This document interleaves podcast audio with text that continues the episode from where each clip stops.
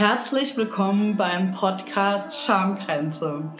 Der Podcast über Lieben, Lust und Leidenschaft. Mein Name ist Sabine Trummen. Ich bin Coach und Mentorin für Beziehung und Sexualität. Gleichzeitig Paar- und Sexualberaterin, Podcasterin, YouTuberin jetzt und Ehefrau und Mutter. Mein Podcast Schamgrenze ist letztes Jahr 2022 im Januar entstanden. Erstmal nur zum Lauschen auf alle möglichen Plattformen wie Spotify, Apple Music, Amazon Music und nun kam ich auf die glorreiche Idee, weil ich merke, dass immer mehr Menschen einfach auch Gesicht und live und in Farbe und Video sehen möchten, alle meine äh, Podcast-Folgen nun auch ähm, auf Video aufzunehmen, damit du einen Mehrwert hast und auch mich persönlich mir ins Gesicht schauen kannst, wenn ich die Podcast-Folgen alleine oder mit Experten oder Expertinnen aufnehme. Was erwartet dich im Podcast Schamgrenze? Also es gibt bis jetzt schon 21 Folgen, wo du gern mal reinlauschen darfst wo ich über die Themen wie zum Beispiel Pussy-Yoga, Tantra, Polyamorie, offene Beziehungen, Narzissmus, toxische Beziehungen, äh, Eltern werden, Paar bleiben, unerfüllter Kinderwunsch spreche äh, und auch über Dildos, Vibratoren und Co. zum Beispiel oder wie läuft eine Toy Party ab. Hör da sehr, sehr gerne mal rein. Und was ist mein Warum? Mein Warum ist einfach, warum ich auch Sexualcoach geworden bin, weil Sexualität kein Tabuthema mehr sein soll. Es soll nicht mehr schambehaftet sein und einfach um dir einen Mehrwert und einen tollen Content mitzugeben, damit du daraus einfach lernen kannst, wachsen kannst und vielleicht das ein oder andere auch in die Tat umsetzen kannst, um ein erfülltes sexuelles Leben zu führen und eine wundervolle Beziehung zu dir selber und auch zu anderen Menschen führen kannst. Genau, so und jetzt wünsche ich dir ganz, ganz viel Spaß. Wenn dir meine Folgen oder dieses Video auch gefällt, dann lass mir doch gerne mal einen Daumen oben da. Erzähle überall vom Podcast Schamgrenze, schick den Link weiter, empfiehl mich weiter, lass mir gerne eine 5-Sterne-Bewertung auch auf den Podcast-Anbietern da, wo du reinlaust. Ja, und du darfst auch gerne mit deinem Herzensthema, mit deinem Fetisch, mit deinem King oder auch mit einer ganz besonderen sexuellen Neigung zu mir in den Podcast kommen. Äh, ich suche immer wieder tolle Interviewgäste. Also wenn du dich jetzt angesprochen fühlst, dann schreib mir sehr gerne in die Kommentare oder ähm, du findest mich auch auf Instagram unter biene.loveandpleasure oder schamgrenze-podcast und da schreibst du mir einfach eine PN und bist vielleicht in ganz, ganz kurzer Zeit schon als Interviewgast, wenn es bald zwischen uns passt, in meinem Podcast. Ich würde mich riesig freuen.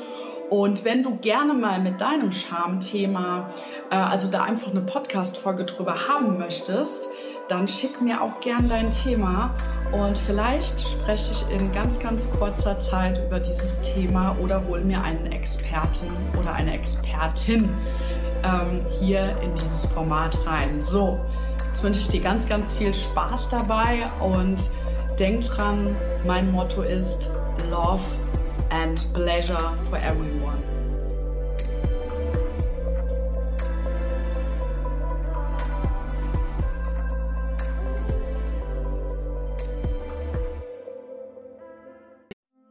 Hallo, du wundervolles, sexy Wesen. Herzlich willkommen beim Podcast Schamgrenze mit mir, Sabine Trummen.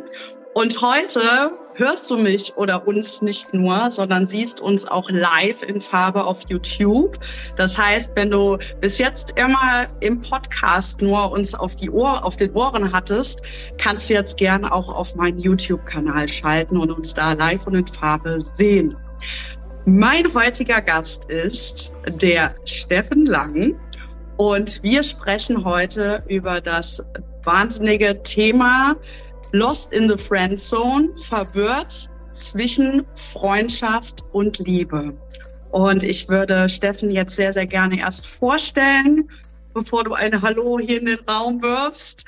Also, äh, Steffen ist ehemaliger Handball-Bundesliga-Torwart und Schiedsrichter, trainiert schon seit seinem 16. Lebensjahr junge Torwarttalente dabei durch Körpersprache und psychologische Strategien in Bruchteilen eines Moments die richtige Entscheidung zu treffen. Steffen war über 20 Jahre als Trainer und Coach im Reha- und Gesundheitsbereich aktiv und begeistert nun sein Publikum als Vortragsredner auf den unterschiedlichsten Bühnen mit seinem Thema eine Entscheidung treffen. Er ist als Trainer in Unternehmen unterwegs und inspiriert mit seinem Podcast Entscheidung für ein Leben vor dem Tod, wo ich übrigens vor zwei Wochen selber als Gast äh, war, Menschen dazu, Entscheidungen für sich, für sich selbst zu treffen. Durch seine Zeit als Trainer hat Steffen die unterschiedlichsten Menschen kennengelernt und hat dabei eine große Gemeinsamkeit festgestellt. So viele Menschen leben unter, leben unter ihrem Potenzial und lassen sich von dem leiten, was eine andere Person oder die Gesellschaft vermeintlich von ihnen erwartet. Vor allem bei Frauen hat er dieses Phänomen vermehrt feststellen müssen. Sein Herzensthema ist es, genau diese Frauen als Emotionscoach dabei zu unterstützen, ihre Selbstzweifel abzubauen und, ihre, und ihr Selbstbewusstsein und Selbstwertgefühl dahingegen aufzubauen, um sie damit überhaupt erstmal dazu befähigen, dass sie eine Entscheidung für sich selbst treffen können. Herzlich willkommen, lieber Steffen. Ja, hallo, liebe Sabine. Vielen Dank für deine Einladung. Sehr, sehr gerne. Ich bin, äh, ja, ich freue mich sehr, dass du heute äh, im Podcast bist, weil zu diesem Thema ähm, hatte ich tatsächlich noch niemanden im ähm, Podcast, kenne aber aus dem Freundes- und Bekanntenkreis sehr, sehr viele, äh, auch aus früheren Zeiten, aus der Jugend, die oft wie du in der Friendzone gelandet sind. Wir können ja noch ganz kurz ähm, den Zuhörern oder Zuschauern erzählen, ähm, was bei dir so war. Also Steffen hatte seinen ersten Kuss mit 19 Jahren ähm, mit seiner damaligen ersten Freundin und sein erstes Mal mit äh, 21 Jahren. Und äh, er befand sich oder du befandest dich vorher eigentlich immer in der sogenannten Friend Zone, so der Nette von nebenan. Genau. Und ja, genau. das beschreibt es ganz gut. ja, und ich würde sagen, wir starten direkt und du darfst mir äh, als allererstes, darfst du gerne einfach mal erzählen ähm, von dir, aus deiner Jugend, äh, wie du deine Jugend so verbracht hast. Und ich hatte ja schon das Thema Friendzone jetzt äh, angeschnitten. Ähm, wie hast du in deiner Jugend Liebe und Sexualität erlebt? Äh, wie, wie fing alles an? Ja, so die erste, ähm, sagen wir mal, Sandkastenliebe war tatsächlich im äh, Kindergarten. Und ähm, ja, damals schon, gell, wenn wir groß sind, dann heiraten wir mal. Ich kann mich noch erinnern, als ob das gestern war. und da äh, war so klassisch diese, dieser Freundeskreis so im Kindergarten, äh, Grundschulalter, wo man dann den einen oder anderen hatte, mit dem man dann auch seine Zeit verbracht hat. Und ähm, man muss dazu sagen, ich bin äh, in einem Elternhaus aufgewachsen, ähm, wo auch noch zwei Geschwister dabei waren und vor allem auch eine Schwester. Und so von der Grundstruktur her ähm, schon eher konservativ, aber sehr, sehr liebevoll. Und ich habe dadurch, dass ich eine Schwester habe, immer schon so dieses, wie geht man mit einer Frau respektvoll und liebevoll um, von Kind auf schon gelernt. Und es war immer so ein harmonisches Miteinander. Und genau das habe ich immer in meine Freundschaften, in meine Bekanntschaften auch mitgenommen, diese, diese Art mit Frauen auch zu kommunizieren. Und ähm, ja, es war dann oft so, dass zwar Interesse an einer anderen, äh, an einem anderen Mädel damals ja, ne, noch nicht Frau, sondern an einer Mädel schon da war. Ähm, aber dadurch, dass ich von meiner Art her immer so dieser liebe, brave, nette war, der die äh, das Mädel gesehen hat und ähm, auch gefragt hat, wie geht's dir? Oft so in ja, das ist oft so geendet, dass ich so der seelische Mülleimer plötzlich war für diese Person. und äh, ja, derjenige, dem du äh, sowas erzählst und der immer für dich da ist, so auf freundschaftlicher Basis, ja, der ist dann halt der Freund, den man immer ansprechen kann. Aber der wird nie mehr, weil der ist ja irgendwie nicht aufregend. So habe ich das Gefühl gehabt, weil rundherum alle Freunde gehabt, ähm, äh, Partner gehabt und das waren immer so diese, ja, vielleicht sagt man heute so diese Bad Boys, ne? Hat man so eine, äh, das war mal so lange der Begriff, der dafür so geprägt ja. wurde. So, ähm, das ist so das, was ich so mitbekommen habe. Und ich habe nie verstanden, warum das der Fall ist, dass diese Art von Mann so attraktiv anscheinend ist und ich irgendwie dann nur der Freund bin. Und ähm, ich, ich konnte es mir nicht äh, erklären, warum das so war. Ne? Ich war vielleicht nicht aufregend genug in dem Moment, sondern einfach nur zu lieb und zu brav. Mhm. Ja. Obwohl ja so im Nachhinein viele Frauen ja auf diese Bad Boys dann auch reingefallen sind und sich im tiefsten Inneren, glaube ich, so einen netten Schwiegersohn oder so einen netten Mann einfach auch äh, wünschen oder gewünscht hätten. Hast du eine Erklärung bis heute, ähm, warum Frauen eher auf diese Bad Boys stehen? Ja, ich habe so das Gefühl, ähm, also so jetzt rückblickend auf diese Zeit, äh, meine These, ob das so stimmt, sei mal dahingestellt, ähm, dass sich junge Frauen, Männer einfach erstmal in jungen Jahren vielleicht austoben wollen und äh, Abenteuer erleben und diese Art Bad Boy ist so für den Spaß, aber kein Heiratsmaterial. Und das ist denen eigentlich schon bewusst. Und ähm, die Art Mann, die ich damals schon war, ist vielleicht eher der, den man sich für eine langfristige Partnerschaft, äh, respektive einer Ehe vielleicht vorstellt, von Typ Mann. Äh, aber zu dem Zeitpunkt ist das eher uninteressant, weil erstmal das Abenteuer im Vordergrund steht. Das ist so meine These, die ich dazu habe. Ob das stimmt, ähm, ja, da bist du die Expertin. Also ich habe definitiv die These noch, äh, beziehungsweise weiß ich das auch, dass das Elternhaus da natürlich eine große Rolle spielt. Wie habe ich Beziehungen erfahren zwischen Mama und Papa? Waren Mama und Papa überhaupt da natürlich? War mein Vater ein Vorbild für mich oder war mein Vater eher eine Nebenrolle, die vielleicht äh, der im Schatten meiner Mutter stand? Und wie habe ich ähm, Männer denn überhaupt schon als Kind an erlebt oder bei dir in, in deinem Fall Frauen? Ähm, eher extrovertiert, introvertiert, äh, alle möglichen Sachen. Und daraus ähm, schließt sich natürlich auch, ähm, die Partnerwahl, wen suche ich mir denn da aus? Ist, bin ich es mir selber wert, auch einen tollen, netten Mann an meine Seite zu holen, auch schon vielleicht in der Jugend an? Oder ähm, weil ich vielleicht selber in der Kindheit nicht so, nicht so gut mit mir umgegangen worden ist, suche ich mir einfach diesen Bad Boy aus, äh, Bad Boy aus, um vielleicht auch meinen Eltern so ein bisschen, du weißt, was ich meine, ähm, zu sagen, hey, so macht er es nicht mehr mit mir und jetzt kriege ich halt einfach mal die Aufmerksamkeit, auch wenn es eine negative Aufmerksamkeit ist, durch einen Mann, der mir eigentlich vielleicht gar nicht so gut tut. Ja. Was ähm, genau ist für dich Friendzone und wie hast du das in deinem Fall äh, damals so definiert oder herausgefunden, dass du, dass du irgendwo, ja, ich sag mal in Anführungsstrichen anders bist als die anderen? Mhm.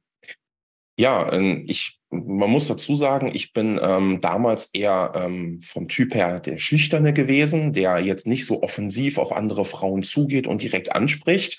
Also hättest du damals gesagt, Steffen, äh, da vorne an der Bar sitzt eine tolle Frau, geht da mal hin und sprecht die an, ähm, dann hätte ich erstmal gar nicht gewusst, was ich da so machen soll. Deswegen ist so dieser Anlauf, ich muss die quasi schon mal kennen und man hat schon mal miteinander gesprochen und dann war das kein Thema. Ne? Ähm, zum Beispiel meine äh, erste Freundin, die ich hatte, die habe ich in der fünften Klasse kennengelernt. Und von der fünften Klasse an war das immer so auf freundschaftlicher Basis, bis es dann irgendwann mal äh, an diesem einen Tag äh, ja dazu kam, dass es daraus eine Freundschaft wurde. Äh, also von der Freundschaft zu, äh, sie wird meine äh, Partnerin. Und ähm, ja, das war eher so dieses Schüchterne. Ähm, durch den Handball, dort habe ich eine ganz andere Rolle ausgelebt. Ich bin Torhüter gewesen und war dort quasi so der Einzelkämpfer in der Mannschaft und auf dem Spielfeld war ich wie ausgewechselt, ne? so wie wir uns jetzt hier kennen, lieb, nett, brav und entspannt. Ähm, ja, ich bin da total laut und sehr extravertiert und man nimmt mich wahr. So, das ist ja auch das, was du brauchst, wenn du als Werfer aufs Tor werfen möchtest, dass du siehst, da innen ist jemand drin. So. Und das hat sich tatsächlich verändert durch meine Berufswahl. Also in dem Moment, wo ich ähm, mein duales Studium im Bereich äh, Fitness gemacht habe, habe ich 40 äh, Stunden die Woche in einem Fitnessstudio gearbeitet und dort tagtäglich mit ganz vielen Menschen zu tun gehabt. Und dort ist so diese Art der Kommunikation mit den anderen Menschen hat sich da komplett verändert. Ich bin viel offener geworden. Wenn du heute sagst, da hinten steht jemand, sprech den mal an, sag ich, kein Thema, mache ich dir. Ja? Ähm, das war früher wirklich dieses eher schüchterne. Deswegen habe ich lange gebraucht, bis ich dann zu der Zeit auch zu einer anderen Frau Kontakt aufgenommen habe. Da war dann schon so eine gewisse, ja, man kennt sich, weil man in der gleichen Klasse als Beispiel ist und dann jemanden mal anzusprechen, das war dann für mich äh, entspannter. Da war dann schon so dieses, ähm, ja, der vielleicht der Schüchterne, der so ein bisschen, ja, der ist so nicht vielleicht ganz so interessant. Vielleicht kam das damals dadurch schon. Und ähm, ja, dann einfach haben die mitbekommen, ich bin sehr verständnisvoll und habe denen immer zugehört. Also wenn ich zum Beispiel ähm, dich treffe und ich frage dich, auch heute noch, wie geht es dir? Dann stelle ich diese Frage nicht als diese Floskel, die so in der Gesellschaft geworden ist, sondern ich stelle diese Frage, weil ich das wirklich wissen möchte. Mhm. Und wenn du sagst, mir geht's gerade nicht so gut, dann gehe ich genau darauf ein. Das heißt, ich sehe dich. Das ist so meine Art der Kommunikation. Und das war damals schon der Fall. Und durch diese Art der Kommunikation ist es schnell dazu gekommen, dass dann auch, wenn es einem mal nicht so gut ging, diese, äh, ja, die Frau, die ich da auch Interesse dran hatte, die mir dann von ihrem äh, Problem erzählt hat. Und das war dann wirklich so dieses, ja gut, ja, wir haben jetzt da schon eine gewisse äh, Nähe zwar, aber es ist nicht die Nähe, die ich mir in dem Moment gewünscht hätte. So, ja, das beschreibt es vielleicht ganz gut. Ich war ja. der seelische Mülleimer in dem Moment. Ja. Der, der Partner. Mhm, Glaube ich. Das habe ich äh, so bei Freunden und Bekannten tatsächlich auch so erlebt ich hatte da wirklich auch, also ich habe das, ich hab, bin da so hoch empathisch und sehe sowas auch immer. Und das hat mir, ich hatte also nicht Mitleid, das hört sich blöd an. Das, ich habe da richtig mitgefühlt und habe hab so gedacht, was macht man denn jetzt? Und habe es damals aber nie verstanden, wie kann man da jemandem helfen, der da, ja, äh, so, ich sag mal, so schüchtern ist. Ähm, und ich habe tatsächlich heute Morgen mit meinem Schwiegervater noch darüber gesprochen und dem ging es ähnlich wie die, dir. Er ist auf einem Jungeninternat, ähm, hat er, saß er elf Jahre auf der Schule hier in den Niederlanden und hatte natürlich nur mit Jungs Kontakt und hat, ähm, ich glaube, auch mit 17 oder 18 erst so die ersten Frauenkontakte gehabt und er, er hat das genauso wie du eben beschrieben wenn da an der Theke eine Frau stand, ihm ist das Herz in die Hose gerutscht und er wusste auch gar nicht, was er sagen soll. Und irgendwann ist er dann aber einfach total aus sich rausgekommen, wie du auch eben erzählt hast, und hat ähm, einfach sich getraut und ist auch selbstbewusst. Und mit so einem Standing, so, so ein bisschen macho-mäßig, hat er mir eben auch gesagt, ist er auf die Frauen dann zu und hat sich dann aber selber auch gewundert, hey, äh, warum muss ich jetzt hier echt so den Macker machen, dass die Frauen äh, oder so, so richtig selbstbewusst, dass die Frauen auf mich äh, fliegen und ja, genau. Was war denn deine Angst, ähm, wenn wir jetzt in die Situation nochmal gehen, Theke, da steht eine wunderschöne Frau oder eine Frau, die dich anspricht. Was war deine Angst, ähm, dass du auf die Dame oder auf, die, auf das Mädchen damals ähm, zugehst? Erstmal einfach dieses, was sagst du jetzt? man hat immer mal wieder so gehört, ja, hier Anmachspruch da, Anmachspruch da. Ich fand das immer doof. Das war, das war nicht ich. Ich wollte mich nicht verstellen. Ähm, ich, ich habe so ein paar Grundwerte, die ähm, ohne die funktionieren für mich keine Beziehungen und die sind seit damals schon. Das ist Ehrlichkeit, Vertrauen, Wertschätzung. Und wenn ich eine andere Person darstelle, die ich nicht bin, hat das verletzt das für mich diesen Wert Ehrlichkeit ich möchte nicht ähm, eine schöne Geschenkverpackung sein und dann machst du die auf und dann ist nichts drin. So. Und so dieses, ja, ähm, ich hatte öfter dieses Problem, was sage ich denn jetzt? Und ähm, ich war dann so aufgeregt, da ist dann, äh, ja, mein Herz hat dann äh, dementsprechend, ähm, ja, gepumpt ohne Ende. Und ähm, meine Stimme ist dann tatsächlich auch äh, so leicht piepsig geworden. Und ähm, ich habe Schwierigkeiten gehabt, überhaupt zu sprechen. Ähm, bin so ein bisschen hinter die Luft gekommen und das war dann so, so dann total abgehakt, einfach weil die Aufregung ähm, jetzt als Emotionscoach ähm, weiß ich, was da passiert ist. Wir haben ja äh, das Bewusstsein, also dieses, dieser kognitive Bereich im Gehirn, der das Ganze äh, verarbeitet auf rationaler Ebene. Aber wir haben auch unser Unterbewusstsein, das ist das limbische System. Und wenn du in einer Emotion drinne bist, die so krass ansteigt, dann übernimmt dieses limbische System, dieses Unterbewusstsein und dein Verstand oben, der schaltet komplett ab. Du kannst dann nicht mehr. Das ist nicht möglich. und genau das ist in dem Moment passiert. Und ähm, hätte ich damals die Tools und Techniken, die ich heute als Emotionscoach habe, hätte ich mich aus dieser ähm, Starre rausbekommen und dann wäre vielleicht auch eine andere Art von Gespräch zustande gekommen.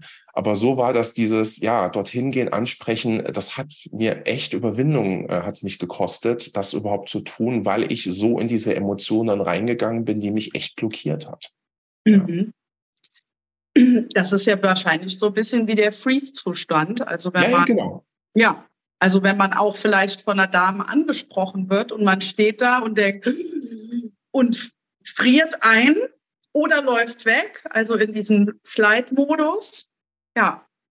Und also ja. bei der Emotion Angst, ne, da gibt es drei Zustände. Es gibt entweder Angriff, Weglaufen oder dieses Erstarren. Ne? So, und bei mir war es dann in dem Moment eher dieses Erstarren. Ich war tatsächlich in dem Moment in der Angst. Angst, ähm, ja, was, was denkt ihr jetzt von mir? Äh, mhm. was ist das für ein Typ, der mich da gerade anspricht? Ja. Hast du auch Angst äh, gehabt äh, vor einem Korb dann? Äh, ja, das war tatsächlich die Angst, also äh, die Angst vor Ablehnung. Mhm. Ich bin ähm, ein Mensch, der, ich versuche, es immer allen recht zu machen. Ich weiß heute, das funktioniert nicht. Du kannst es nicht allen recht machen.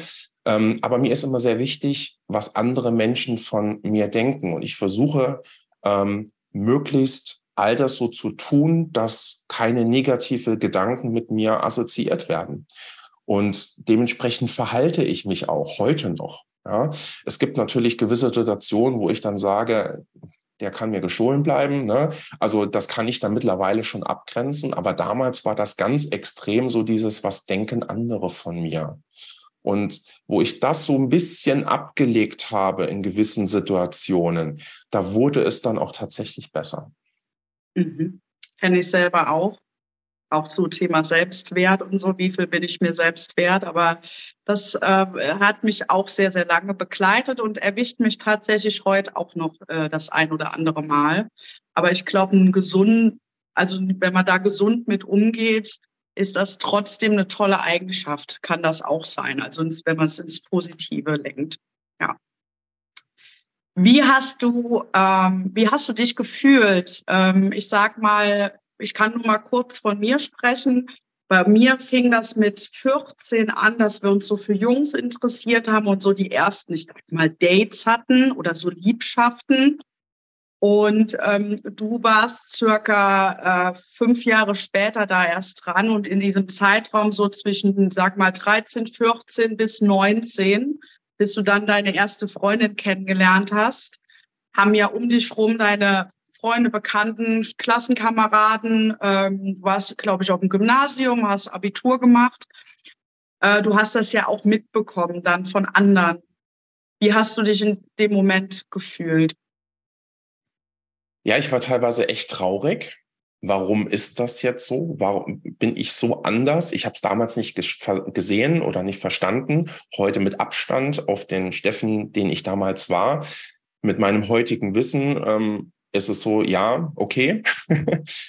ähm, ich habe es nicht verstanden. Ich war traurig und eifersüchtig ist das falsche Wort. Ähm, ich habe es den anderen schon gegönnt.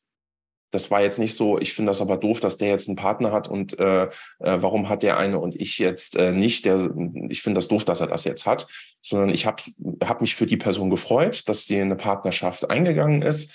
Aber es war immer so ein bisschen Wehmut, Traurigkeit, warum das bei mir nicht ist. Und ja, das hat sich wirklich so durchgezogen bis zu meinem äh, 19. Lebensjahr. Ähm, es war dann so, dass ich auch mit äh, äh, kurz vor meinem 18. Geburtstag meinen Führerschein gemacht habe und ähm, an meinem 18. Geburtstag dann den äh, Führerschein an der äh, Führerscheinstelle auch abgeholt habe. Und das war tatsächlich auch so ein kleiner Moment, wo sich einiges für mich verändert hat. Denn ich war dadurch auch noch ein Stück weit unabhängiger Natürlich haben mich meine Eltern überall hingefahren, wo ich wollte. Das war nie das Thema. Aber es war trotzdem noch mal was anderes. Ich habe damals in der Nähe vom Flugplatz Hahn äh, Handball gespielt, wo ich nachher auch in der dritten Liga gespielt habe. Und dort habe ich dann über die Damenmannschaften, über die wenn, äh, weibliche A- und B-Jugend, meine Schwester hat dort in der A-Jugend damals gespielt, die habe ich dort als Co-Trainer betreut und äh, die Torhüter vor allem unterstützt.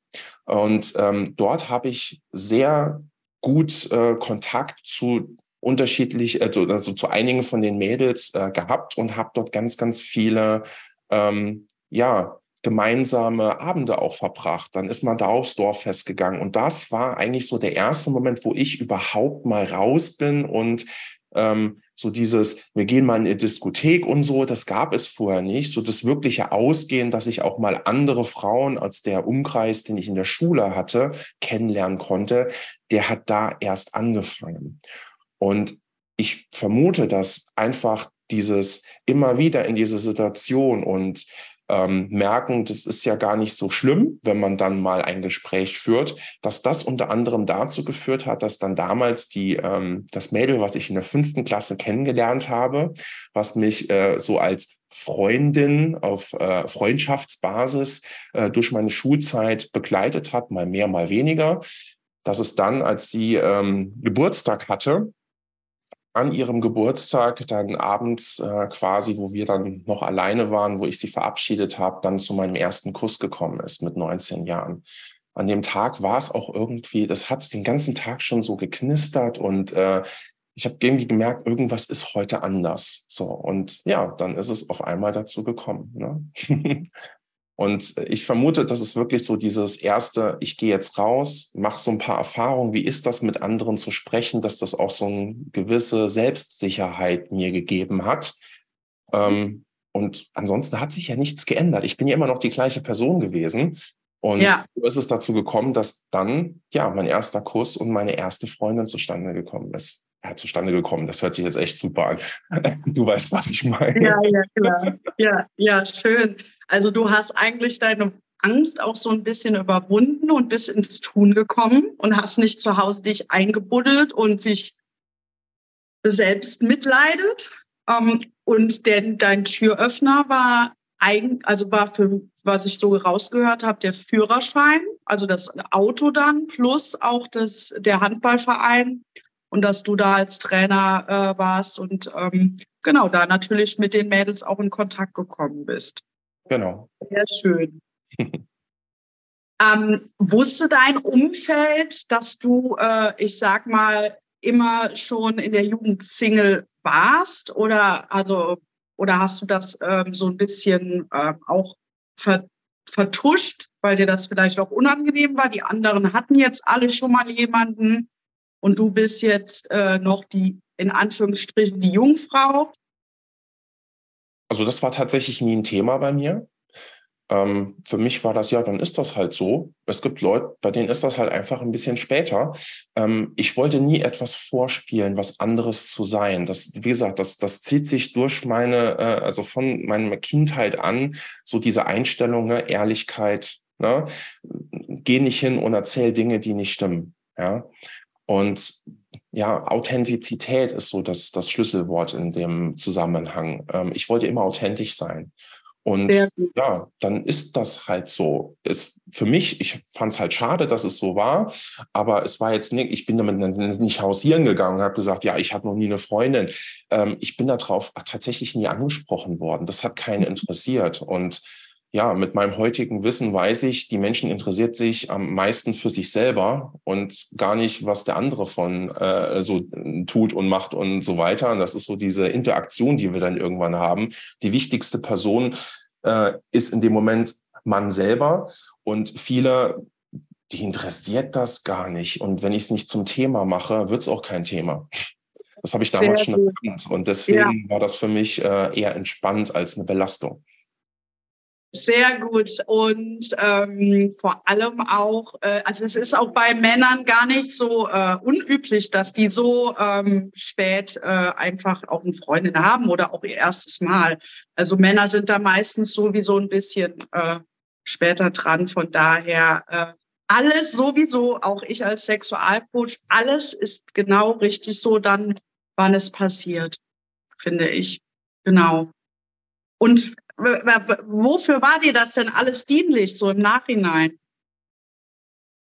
Im Nachhinein dienlich einfach, ja, von Anfang an schon zu mir selber zu stehen und mich nicht zu verstellen. Und genau diesen Werte, die habe ich von damals an mitgenommen. Und ich finde, das sind wichtige Werte, das sind wertvolle Werte, die wirklich eine Veränderung ähm, von ja, einem Austausch mit anderen Menschen einfach macht.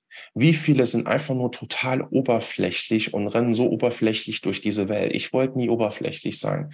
Ich liebe es auch mal tiefgründige Gespräche zu führen. Das funktioniert aber nicht mit jedem.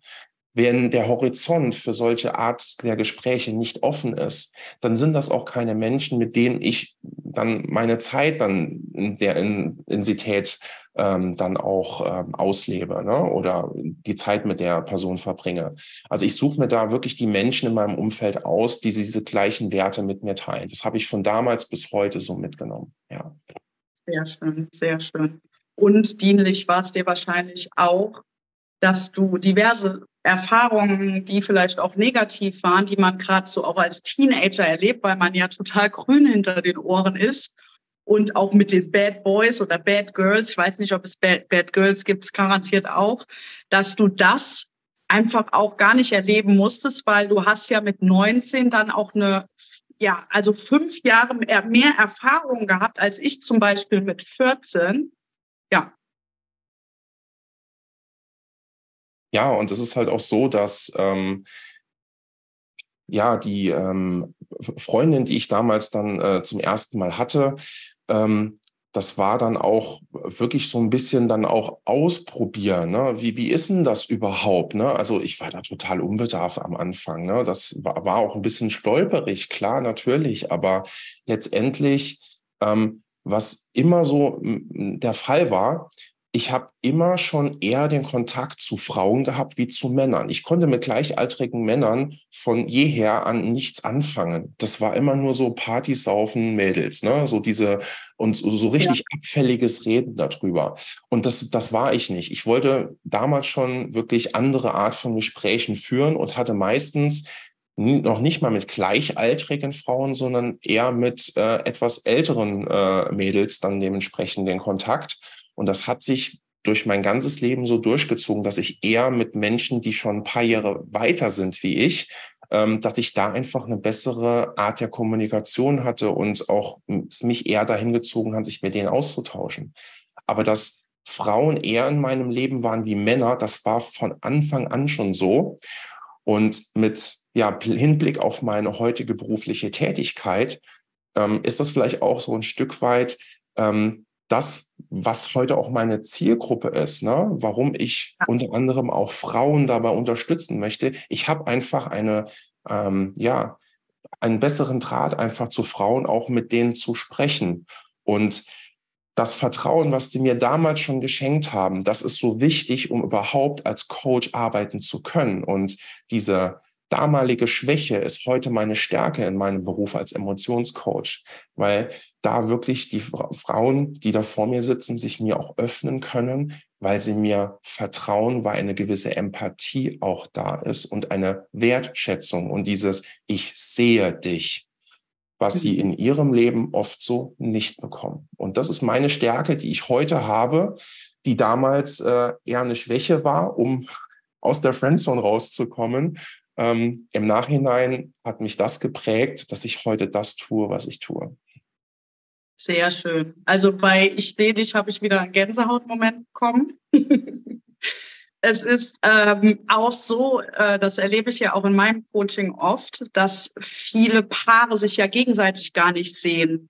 Und das, was du gerade gesagt hast, ich sehe dich und das auch der Frau oder den Frauen, die zu dir ins Coaching kommen, zeigst, da ist direkt natürlich das Vertrauen da und dass die auch wiederkommen und denken, hey, der Steffen ist echt ein klasse Coach und da kann ich mich einfach öffnen und so sein, wie ich bin. Und es ist alles erlaubt. Ist das richtig so? Genau so. Du hast es auf den Punkt gebracht. Sehr schön. Kommen wir äh, am Ende noch zu, da darfst du gerne auch noch mehr darüber erzählen, über deine Arbeit. Ähm, ich würde aber gerne wissen, du hast mir im Vorgespräch schon erzählt, dass du äh, mit 19 dann die, die Freundin hattest, den ersten Kurs. Und dann hat es doch noch ein bisschen gedauert bis zum ersten Mal. Und das war dann auch nicht mit ihr, sondern mit der zweiten Freundin. Hast du nicht totale Lust dann gehabt oder verspürt, oh, ich, ich will jetzt endlich äh, mal auch äh, Sex haben und äh, mit meiner Freundin intim werden? Oder woran lag das? Mhm. Also diese erste äh, Freundin, das waren so drei Monate, die das so äh, sich hingezogen hat. Das war ein erstes Abtasten, ne? auch von ihrer Seite aus. Ähm, wenn ich das so richtig in Erinnerung habe, war ich auch ihr erster Freund. Ich war ihr, ähm, sie war meine erste Freundin. Und da hat man erstmal so ein bisschen abgetastet. Wir haben beide auch noch zu Hause gewohnt. Das heißt, so nach dem Motto, wir sind jetzt auch mal alleine und ungestört. Das war nicht der Fall. Ähm, und wir haben das jetzt auch nicht in den Fokus gestellt. Ähm, ich finde, Sexualität ist wichtig in der Beziehung, aber es ist nicht das Wichtigste. So, und dieses Miteinander, ähm, das ist die Art und Weise, wie man ähm, miteinander umgeht und so, das ist noch mal viel wichtiger und diese Lebensmomente, die man zusammen erlebt, ja, das hatten wir da in diesen Vordergrund erstmal gestellt, uns wirklich erstmal kennenzulernen und wirklich keinen Druck zu machen. Das hat sich dann irgendwann nach drei Monaten ist das auseinandergegangen. Ähm, ich war damals äh, auch so ein bisschen am Boden zerstört, oh, alles doof. Ne? Ähm, und dann ist es tatsächlich so gekommen, ähm, wir hatten dann auch, da war dann auch direkt Abitur. Ähm, ähm, das war quasi ähm, ja im Mai 2007. Im äh, nächsten Jahr hatte ich dann mein Abitur gemacht und dann bin ich ja eh raus aus dem Haus. Ne? Ich bin dann äh, nach Trier gezogen, habe dort mein duales Studium gemacht und das hat so ein halbes Jahr gedauert, bis ich dann meine nächste Partnerin getroffen habe. Die war tatsächlich im Fitnessstudio. Wir haben uns dort äh, kennengelernt und äh, lange unterhalten. Und irgendwann ist es dazu gekommen, dass wir uns verabredet haben. Und das war so, ja, meine erste Partnerschaft, die ähm, dann wirklich sehr intensiv wurde. Denn nach einem Jahr, wo wir zusammengekommen sind, haben wir uns verlobt und drei Jahre, nachdem wir zusammengekommen sind, haben wir auch geheiratet. Also das war, also ich bin nie jemand, der so hier One-Night-Stand, da One-Night-Stand, das möchte ich gar nicht. Für mich ähm, gehört da eine gewisse äh, Verbindung und äh, Gefühle dazu. Ähm, einfach nur des Spaßes möchte ich nicht. Ich, ich, ich, wie gesagt, ich möchte Tiefgang, auch in meinen Beziehungen. Und äh, deswegen ähm, war das halt so, dass äh, da nie irgendwie groß äh, hier mal eine Party und da hast du mal jemanden kennengelernt, sondern ich habe wirklich erst den Menschen kennengelernt, die Verbindung war da und dann kam es dann tatsächlich auch dazu, dass wir auch dann, damals war ich 21, ähm, dass ich das erste Mal ähm, ja mit ihr dann dementsprechend sexuell aktiv war. Und ähm, auch da wieder mit Musik und Kerzen und wirklich romantisch gemacht, weil ich wollte, dass das auch schön, auch für sie ist. Ne? Das war so das meine Vorstellung von, wie ähm, kann so etwas sein, dass es auch wirklich ein Moment ist, an dem man sich gerne erinnert. Und ja, so ist es dann dazu gekommen mit 21, dass ich dann dort das erste Mal mit einer Frau geschlafen habe. Und ähm, ja, wie gesagt, ich habe diese Frau dann auch geheiratet. Ja, dann kam so ein ja, kleines, äh, ja, nach drei Wochen hat sie dann leider auf einem Fest einen anderen Mann kennengelernt und plötzlich war dann äh, ich wieder uninteressant und fünf Wochen nach der Hochzeit sind wir auseinandergegangen. Das war dann so ein Ding, äh, das hat mich damals echt zurückgeworfen. Und ich habe mich dort emotional wirklich komplett verschlossen. Ich war nur noch im Kopf und so dieses ich. wirklich aus mir rausgehen und wirklich sich einem anderen Menschen überhaupt nochmal zu öffnen, das ist mir echt schwer gefallen. Und ich bin damals schon jemand gewesen, der gesagt hat, okay, ich weiß, ich kann alleine, komme ich da gerade nicht raus. Du hast es am Anfang so schön gesagt, du hast ähm, dich nicht im Zimmer verkrochen, hast den, äh, äh, den Kopf in den Sand gesteckt, ähm, das war ich nie. Ich bin immer lösungsorientiert. Und ich habe damals schon erkannt, okay, ich persönlich kann an der Situation nichts ändern. Meine Eltern, die sind für mich da, meine äh, Freunde sind für mich da, aber die können mir nicht helfen. Und ich habe mir damals schon therapeutische Unterstützung gesucht. Und da war auch so dieser erste Berührungspunkt zu, du musst nicht alles alleine machen. Es gibt Menschen, die dich auf deiner Reise begleiten können, damit du die aktuelle Situation, die du gerade hast, dass du die meistern kannst, um danach das Leben zu führen, was du eigentlich möchtest. Man muss nicht alles allein machen. Man schafft das oft auch nicht alleine. Und so ähm, hat es tatsächlich ja mir zum einen erstmal Unterstützung gegeben, die Zeit zu verarbeiten, und ich habe dann ein Jahr später meine jetzige Partnerin auch wieder im Fitnessstudio kennengelernt. Aber von Kennenlernen zu wirklich eine Partnerschaft eingehen, das war schon eine längere Zeit. Also die hat es nicht einfach gehabt am Anfang, weil ich dieses extreme Erlebnis hatte. Ja, also zu dem Zeitpunkt gab es nichts, was mich so tief verletzt hat wie in diesem Moment. Damals, als sie, ähm, meine ähm, Ex-Frau jetzt, ähm, ähm, ja, mich so, na, fünf Wochen nach der Hochzeit, da denkt ja keiner dran, ne? so ohne Vorzeichen, ohne alles. Na, das reißt dir erstmal den Boden unter den Füßen weg. Und ähm, ja, so diesen Zugang zu dir nochmal zu bekommen, also ich zu mir, das hat lange gedauert. Auch nachdem ich schon mit meiner neuen Partnerin, wir sind jetzt fast zehn Jahre zusammen, ähm, ja, das hat über Jahre hat sich das noch hingezogen, dass ich mehr im Kopf als im Gefühl war. Das hat sich wirklich über die Jahre entwickelt und auch nur durch Unterstützung von anderen Menschen. Ne? Alleine hätte ich das nicht hinbekommen, dass ich wieder den Zugang zu mir und zu meinen Emotionen so bekomme, wie ich ihn heute habe. Ja, toll. Also großes Chapeau, dass du den Schritt dann äh, zu einer Therapie gegangen bist ähm, sage ich auch immer wieder, äh, holt euch einfach einen Therapeuten, Coach oder einen Berater, um einfach auch mal sich auszusprechen. Es tut so gut, auch einfach mal über seine Situation zu sprechen und nicht, wie du eben auch gesagt hast, alles mit sich alleine ausmachen zu müssen.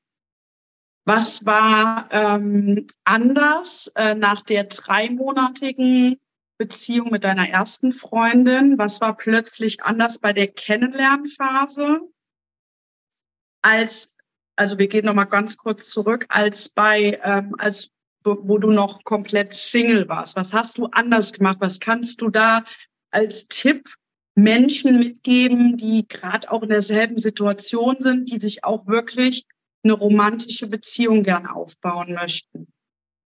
Also das, was anders war, zu dem Zeitpunkt, wo ich meine erste Freundin kennengelernt habe, mit 19, war das immer noch so dieses, ja, andere Frauen ansprechen, generellen Austausch zu gehen. Das ist mir schwer gefallen.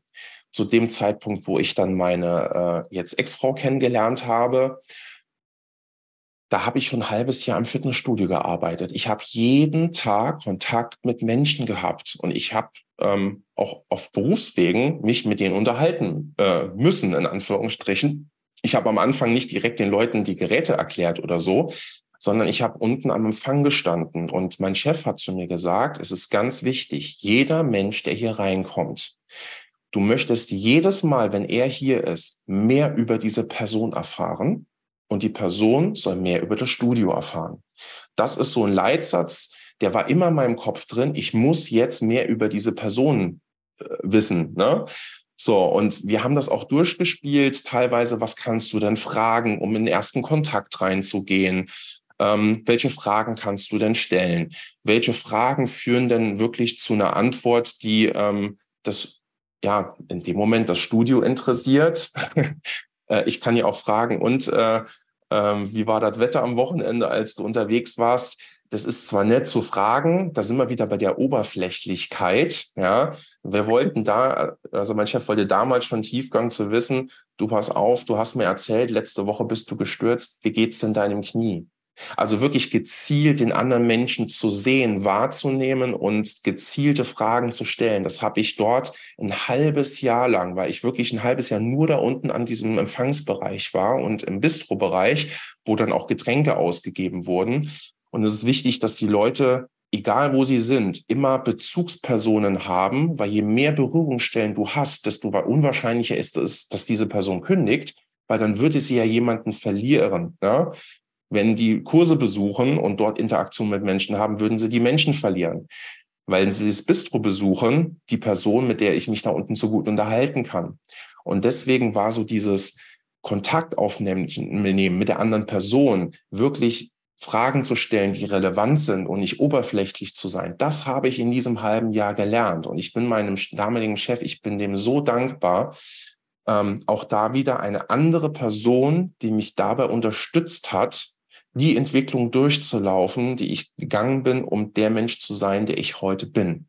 Das war einer meiner Mentoren in meinem Leben. Mentoren sind ganz, ganz wichtig in deinem Leben, um weiterzukommen. Und er hat mir bei der Art der Kommunikation geholfen. Dadurch habe ich meine, ja, mein Selbstbewusstsein auch, mein Selbstbewusstsein, also mein, mein Auftreten hat sich dadurch verändert, weil das war für mich ja normal. Und ich glaube, dieses Verkrampfte, das ist das, was auch dein Gegenüber spürt.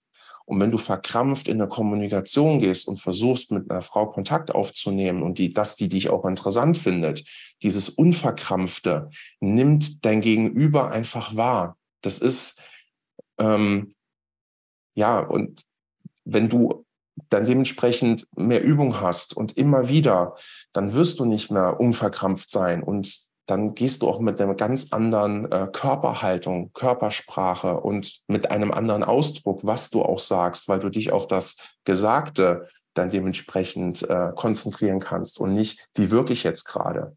So dieses, wie wirklich gerade, schalte das aus deinem Kopf dann aus.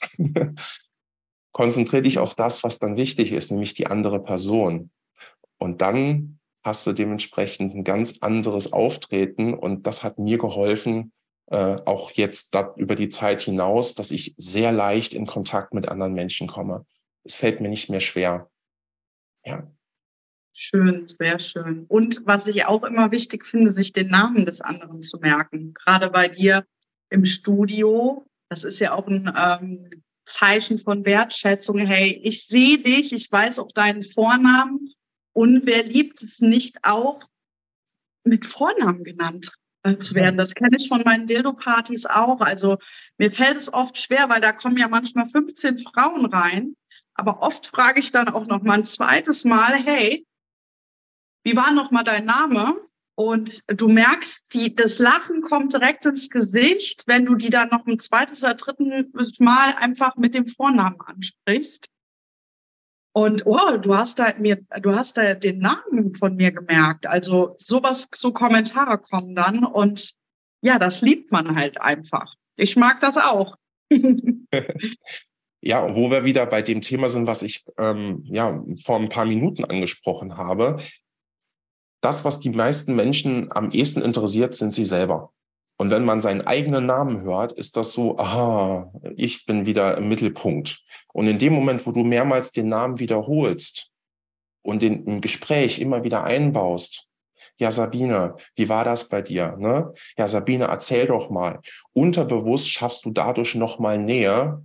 Äh, das wirkt bei dem anderen als, ähm, ja, der sieht mich, der ist bei mir.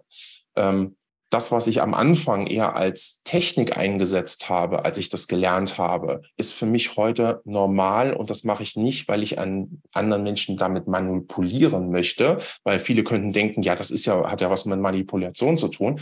Nein, das ist Teil von meiner DNA geworden, wie ich mit anderen Menschen kommuniziere, um eine wertschätzende Kommunikation zu haben. Ja. Mhm.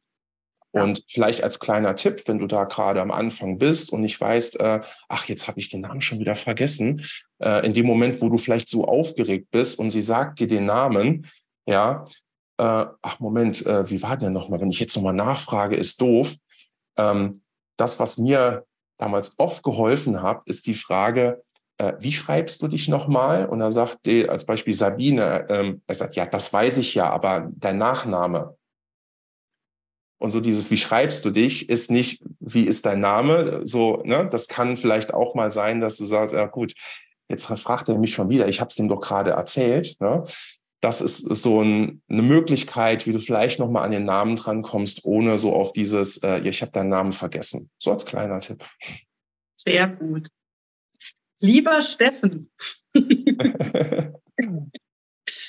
vielleicht ähm, kurz vorm Ende, also ich habe eben erst gedacht, gehen wir noch darauf ein, ähm, wo du die Krise hattest und ähm, also nach der Hochzeit, aber ich glaube, das passt heute einfach gar nicht so zu dem Thema Friendzone.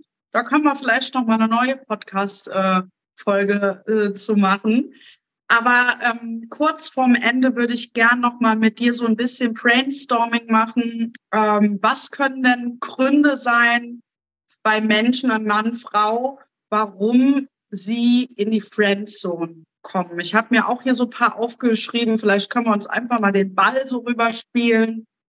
Fang du gerne mal an, Steffen. Also ich denke wirklich so dieses ähm, fehlende Selbstbewusstsein, Selbstwertgefühl. Ich denke, das ist ein ganz, ganz großes Thema. Äh, wenn man das behoben hat, ist schon so viel, was da äh, möglich ist. Äh, das ist, denke ich, so der Hauptgrund. Dann ja. auch, ähm, wie wirkst du, also mit meinem heutigen Wissen, ähm, Kleidung macht einiges aus. Wie kleidest du dich? Je nachdem, was für Farben du trägst, hast du andere Wirkung auf Menschen. Du wirkst eher in dem Feld Dominanz und äh, äh, Durchsetzung oder bist eher so in diesem Harmonie, Geborgenheit. Je nachdem, was du für Farben trägst, hat das schon Auswirkungen. Ja? Und ähm, es gibt noch zwei andere Felder, in denen du dich bewegen kannst, aber so dieses, ne, je nachdem, äh, wie ich wirken möchte, brauche ich dementsprechend auch die Farbe in meiner Kleidung oder wie schminke ich mich. Ne? Also ich glaube, das ist auch kein Thema, was hauptsächlich bei Männern der Fall ist. Auch bei Frauen ist das zum Beispiel ein Thema, dass auch da äh, in die Friendzone abgerutscht wird. Ich vermute schon, dass es eher Männer betrifft, aber dass Frauen nicht sich, äh, dass das nicht ausgeschlossen ist, dass bei Frauen das genauso ist. Und auch da, was für ein Make-up trägst du? Ne? Passt das zu deinem Typ? Wie möchtest du wirken anhand deiner Farben? Ne? Dementsprechend wirkst du auch wieder in diesem Bereich Durchsetzung und Einfluss. Und das ist das, was auch, ja, dieses, ja, da ist Abenteuer vielleicht da, was du nach außen ausstrahlst, aber innerlich ähm, bist du das vielleicht noch nicht und da kann man ja dran arbeiten. Ja, ja und ähm, das ist sowas, wo was meinst du? Dass es äh, unauthentisch ist, dass ja. das Äußere, das Optische gar nicht zum äh, Innendrin äh, passt, dann ist es natürlich auch wieder eine Maske irgendwo. Natürlich, deswegen ist es wichtig, dass man an beidem arbeitet. Aber es kann dir helfen, wenn du in dem Prozess bist. Es sind nur Kleinigkeiten, die man da schon verändern kann, dass du von außen schon ein bisschen anders wirkst, wahrgenommen wirst und dass dann in einer Kommunikation mit der anderen Person dein Inneres wirklich zum Vorschein kommen kann und du wirklich gesehen wirst. Die meisten sind leider erstmal oberflächlich. Interessiert mich, interessiert mich nicht. Weg oder komm her.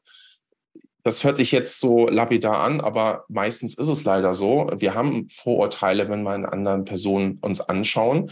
Das ist auch das, wie wir geprägt wurden durch unsere Vergangenheit. Und wenn der erste Moment erstmal so ist, ja, interessant für mich, Und dann kann ich ja ins Gespräch kommen und dann kann ich mich ja zeigen. Aber leider, das ist dieser sogenannte Halo-Effekt, dieser erste Moment, wo ich einen Menschen sehe, wenn der schon ähm, so total eingefallen und äh, nicht wirklich selbstbewusst rüberkommt, kommt es gar nicht dazu, dass du deine tolle Seite, die du hast, die du in dir trägst, überhaupt äh, zum Vorschein bringen kannst. Du bekommst gar keine Möglichkeit. Das heißt, mit Kleinigkeiten da am Außen kann man schon beginnen, dass du dein Inneres auch zeigen kannst. Ja, ja sehr schön. Ich würde noch dazu fügen, das hast du aber auch gerade schon so indirekt gesagt, die Körpersprache. Also wie komme ich in den Raum rein? Eher unsicher, äh, äh, total mit geducktem äh, äh, Schultern so oder nach unten lache ich oder komme ich schon mit so, mit so einem ganz angespannten Gesicht rein. Also da bin, sind wir wieder oder, oder finde ich ist auch wieder Thema Energie. Was habe ich für eine Ausstrahlung, wenn ich in den Raum reinkomme? Strahlen meine Augen, mein mein Lachen, da ist ja auch wieder strahle, wenn ich von innen strahle, strahle ich das natürlich auch nach außen aus. Und ähm, ja, eine gewisse äh, Kommunikation finde ich auch ganz wichtig. Wenn ich äh, äh, äh, äh, so schon spreche, weil ich ganz schüchtern und unsicher bin, weil ich mich nicht traue, dann ähm, kann das natürlich auch ein großer Faktor sein, warum äh, Frauen oder Männer dann natürlich ähm, dahingegen sich nicht angezogen fühlen von dieser Person. Ja. Und noch eine dritte Sache, Passivität, Passivität sorry, und äh, mangelnde Initiative. Also wenn ich mich gar nicht auch so in das Gespräch mit einbinde, das gibt's ja auch. Eher in der Ecke stehe oder mit mich an meinem Cocktail festhange oder an meinem Wasser. Und ähm, eigentlich, man sieht schon wieder Körpersprache, dass man am Schlottern ist. Ja. Hast du noch den ultimativen Tipp zum Schluss, wenn jemand gerade in der Situation ist, wie, wie er das vielleicht schnellstmöglich ändern kann? Indem er wirklich übt. Einfach mal machen. Und wenn halt ein Korb da ist, mein Gott, es gibt so viele da draußen, so viele Möglichkeiten, wie du nochmal neu in Gespräch kommen kannst. Du musst ja noch nicht mal forcieren, dass da direkt eine Partnerschaft draus wird, aber einfach mal nur sich mit anderen Menschen unterhalten und die Art und Weise, wie du dich unterhältst, versuchen rauszufinden, was, was ist das für eine Person? Wirklich Interesse an der anderen Person und nicht so oberflächliches Gerede. Wenn du das schon mal veränderst, dann bekommst du auch dementsprechend die, ähm, ja, die Aufmerksamkeit. Ich werde wirklich gesehen. Mhm. Da habe ich noch aus dem Vertrieb was Schönes. Für jedes Nein noch eine Information äh, fehlt. Nee, sorry. Noch eine Information nötig, ja. Nötig, genau. Richtig. Und wenn man sich das ähm, hinter die Ohren schreibt. Also das ist ja genauso wie wenn man Teampartner findet oder wenn einem ein Klient absagt, dann hat halt gerade in dem Moment vielleicht irgendwas für die Person auch gefehlt und vielleicht ist es auch gar kein persönliches Ding, sondern liegt einfach an dem anderen auch. Also das nochmal als Motivation auch dahingegen, dass nicht immer Nein direkt negativ und persönlich gemeint äh, einfach ist. Genau. Und es nicht zu sehr wollen. Wenn du einen Heiratsantrag vorm Kennenlernen machen möchtest, dann stimmt schon was nicht. Das ist schon zum Scheitern verurteilt. ja, richtig. Gut, lieber Steffen. Die ultimative Frage immer am Ende. Wo liegt deine Schamgrenze? Meine Schamgrenze.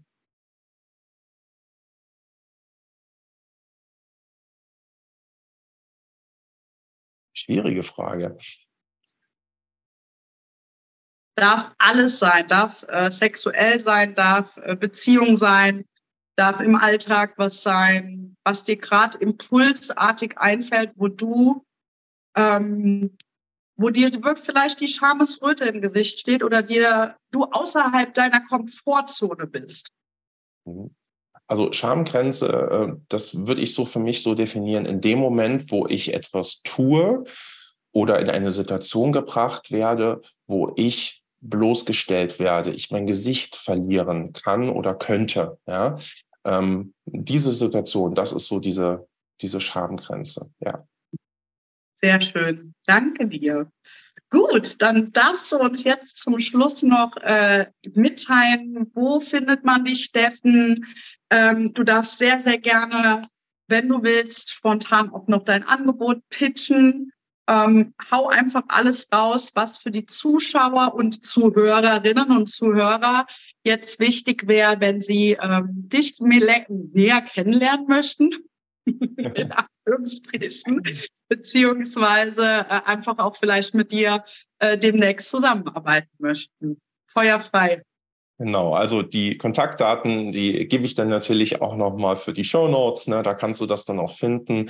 Ansonsten äh, ist der einfachste Weg äh, über meine Webseite www.steffenlang.de. Dort siehst du auch so ein bisschen, was ich mache, was so bei mir im Vordergrund steht. Und äh, ich bin, wie gesagt, als Vortragsredner unterwegs, wo ich versuche, andere Menschen zu inspirieren, Entscheidungen für sich zu treffen und nicht auf die Dinge zu hören, was andere von dir ständig sagen oder von dir erwarten. Und ich habe ähm, festgestellt, ich möchte auch hier wieder in die Tiefe gehen und wirklich etwas verändern. Und Nachhaltigkeit ist mir ganz wichtig. Es bringt nichts, wenn man so einen Tag hier ähm, ein riesengroßes, tolles Seminar macht und äh, wir fühlen uns alle toll und tralafitti und wunderbar. Ähm, und dann bist du für den einen Tag oder vielleicht für die Woche noch total in deinem Flow drin und das war's dann wieder. Ja, solche Events werde ich in Zukunft auch veranstalten, wo wir zusammenkommen und wirklich an deiner Vision mal arbeiten. Wie soll's denn aussehen? Was möchtest du denn eigentlich wirklich? Und dass wir dann im Nachgang auch nochmal ganz intensiv ins Eins zu eins gehen, das, was ich jetzt auch schon tue, ins Emotionscoaching und dort reinzugehen. Wo sind deine innerlichen Blockaden, die dich dabei hindern, das selbst zu leben, was du eigentlich gerne leben möchtest? Und da kannst du über meine Webseite erstmal so ein kostenloses Kennenlerngespräch äh, buchen, dass du auch einfach mal im persönlichen Austausch mit mir auch ähm, feststellst, passt das überhaupt? Ist, bin ich, der Steffen, die Person, wo du so ein Vertrauen auch hast, ähm, dass du auch sagst, ja, diesem Menschen möchte ich mich öffnen. Und dann analysieren wir, okay, wo ist das Thema und wo soll es denn hingehen? Und dann kann ich dir aufzeigen, wie dann dementsprechend die nächsten Einheiten aussehen werden. Ne? Also wie wird es aussehen, mit mir zusammenarbeit zu arbeiten? Und wenn du dann sagst, ja, das passt für mich, dann gehen wir in die gemeinsame Arbeit und wir wollen nachhaltig etwas verändern. Und dieses Emotionscoaching wirkt, weil wirklich im Gehirn andere Verschaltungen gemacht werden und äh, dadurch dementsprechend die Blockaden gelöst werden. Es verändert deine Art, äh, gewisse Dinge zu sehen. Und das ist es, was ich mache. Und hauptsächlich ist da tatsächlich mein Fokus das Thema Selbstbewusstsein und Selbstwertgefühl, was die meisten daran hindert, die Version von sich zu leben, die man eigentlich ist. Und das kann man mit diesem Emotionscoaching richtig gut erreichen, sodass du dann Entscheidungen für dich treffen kannst.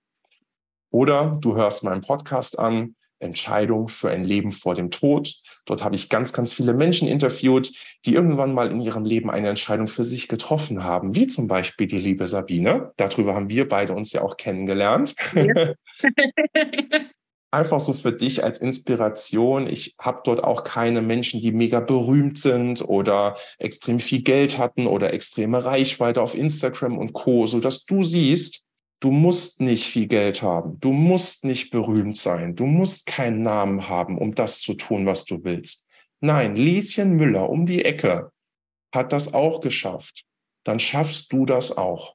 Das ist mir wichtig, dass eine gewisse Nähe auch da ist und diese Distanz einfach nicht zu groß ist zu dem, ja, der hat das ja nur geschafft, weil.